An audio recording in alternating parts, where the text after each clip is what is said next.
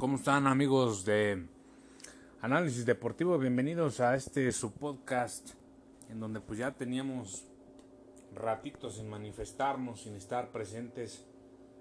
Pero bueno, qué mejor en este primero de octubre del 2021 para hablar de un partido bastante, bastante interesante que se llevará a cabo este próximo 3 de octubre en el Coloso de Santa Úrsula, en el Estadio Azteca. Un episodio más entre este partido que muchos denominan clásico, muchos dicen que no es un clásico. Nos referimos al partido entre América y Pumas.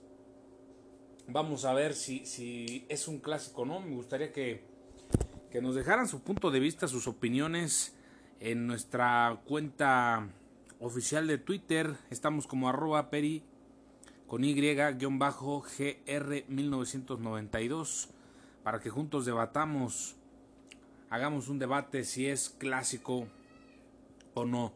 Desde mi punto de vista, creo que hay elementos eh, muy importantes en este encuentro, elementos pasionales muy fuertes.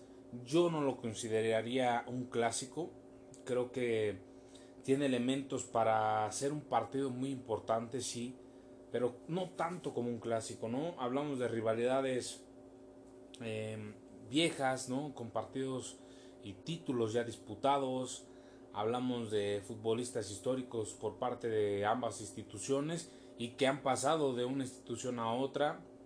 Hablamos de que hay una rivalidad tremenda en las fuerzas básicas de estas instituciones. Creo que es más fuerte la rivalidad en, las inferiores de estos clubes. Y también por supuesto que hablamos de la gran rivalidad que se tienen entre estas dos instituciones eh, a nivel extracancha, ¿no?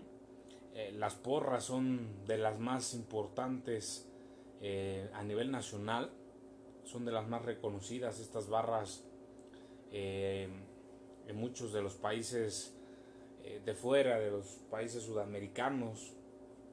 Entonces, tiene muchos ingredientes, ¿no? Tan, tan fuerte y, violento puede resultar a veces este partido extra cancha que en años anteriores eh, la institución de la América no llegaba en el camión oficial del club, sino que llegaba en camionetas blindadas, es decir, dividían a los futbolistas en distintas camionetas blindadas y llegaban a CEU para disputar este partido y al término del encuentro no se esperaban a, que a que se bañaran, a que se cambiaran, así como salían del terreno de juego, simplemente tomaban sus cosas y era necesario partir lo más rápido posible del estadio del Olímpico Universitario. Eh, afortunadamente en los últimos años, previo a este partido, pues se sentaban, ¿no? Los líderes de las, de las distintas barras de, Pumas y de América, eh, personales eh, de cada una de las instituciones, para tratar de, de, comprometerse a, a tener un, hacer el juego ellos también desde, desde su trinchera de manera pacífica, que sí, que desbordara la pasión, que desbordara el color en este encuentro, pero que no llegara a la violencia. Entonces, eh, creo que tiene muchos ingredientes muy buenos para buenos partidos, para, para hacer un partido atractivo. Pero tengo mis dudas, siento que faltan algunos peldaños para que este eh, partido se convierta en un clásico. Eh, quizás le falten más títulos a Pumas, quizá le falte mm, un equilibrio en los últimos partidos. Pumas tiene, si analizamos las estadísticas, son muy pocas las victorias que ha tenido en los últimos 10 años contra el América. Em, la diferencia que hay, entre, que hay entre estas dos instituciones, ¿no? Por el lado de América, un equipo con poderío económico, respaldado por una televisora, eh, pueden traer el futbolista que ellos decidan al costo que ellos quieran pagarlo y por el otro lado pues la austeridad por parte de una eh, universidad, la máxima casa de estudios, los jóvenes, el talento, la cantera, la austeridad, en fin, son, son contrastes totalmente diferentes, pero dentro de ello Pumas eh, pues llega como víctima, ¿no? Cuando juegas con este con esta metodología apegado a la UNAM en donde no dejas entrar eh, algún dueño que, que, tome las riendas, algún empresario que tome las riendas de esta institución, pues es lo que sucede en la actualidad con Pumas, ¿no?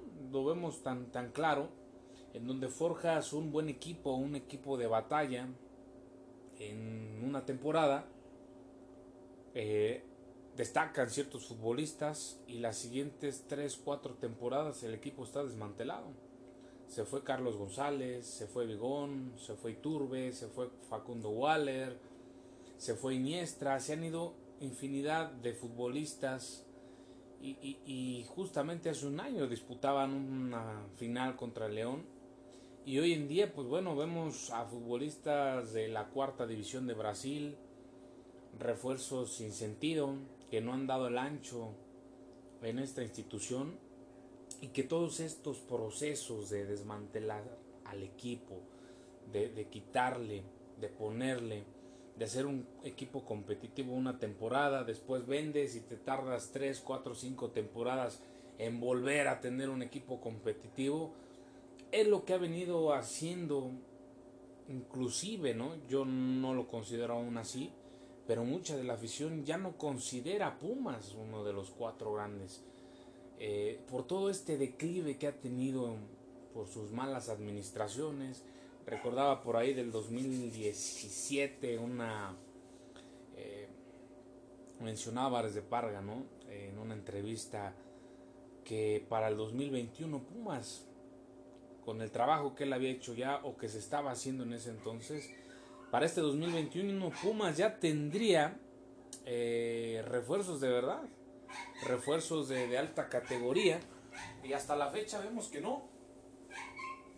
Hasta la fecha seguimos viendo eh, pues un equipo que carece mucho y por eso considero que no es un clásico aún este América Pumas por la gran diferencia que existe, eh, es muy difícil que Puma logre mantenerse en un nivel eh, bueno por mucho tiempo, por muchas temporadas.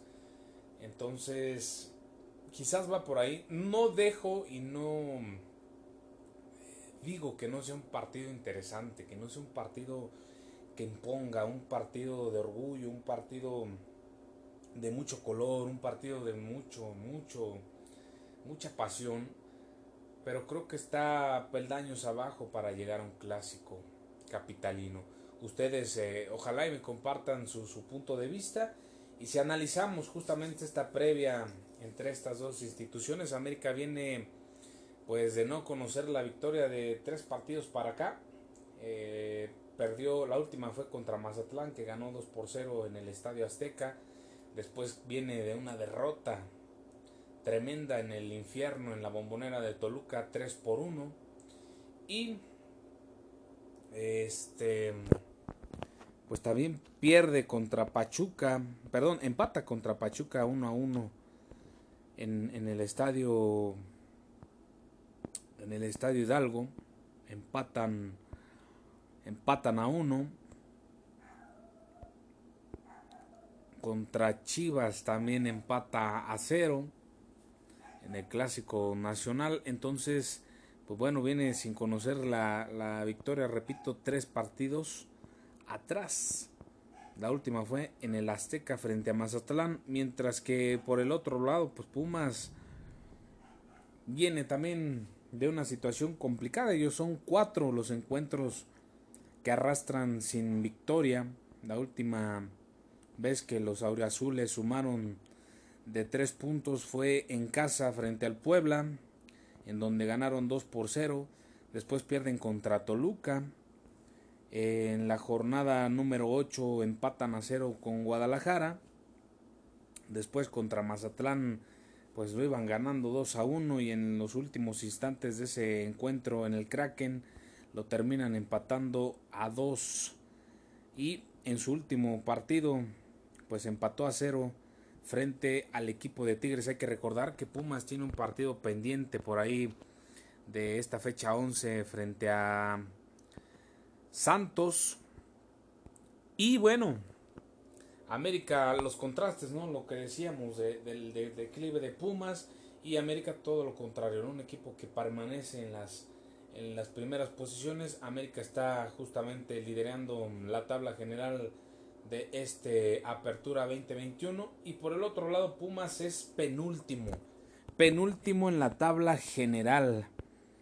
Así que está por debajo nada más Cholos de Tijuana con 7 unidades. Pumas tiene 8. Eh, juegos ganados, Pumas solamente ha tenido uno. Perdón, sí, juegos ganados solamente ha tenido uno y ha sido contra el Puebla. Ha empatado 5 y ha perdido 4. Esos son los terribles números que hoy respaldan a la escuadra dirigida por Andrés Lilini. Por el otro lado, América tiene 22 puntos, el número uno de este torneo, con 6 ganados, 4 empatados y solamente un juego perdido. Vaya contraste de números, vaya situación por parte de estas dos instituciones.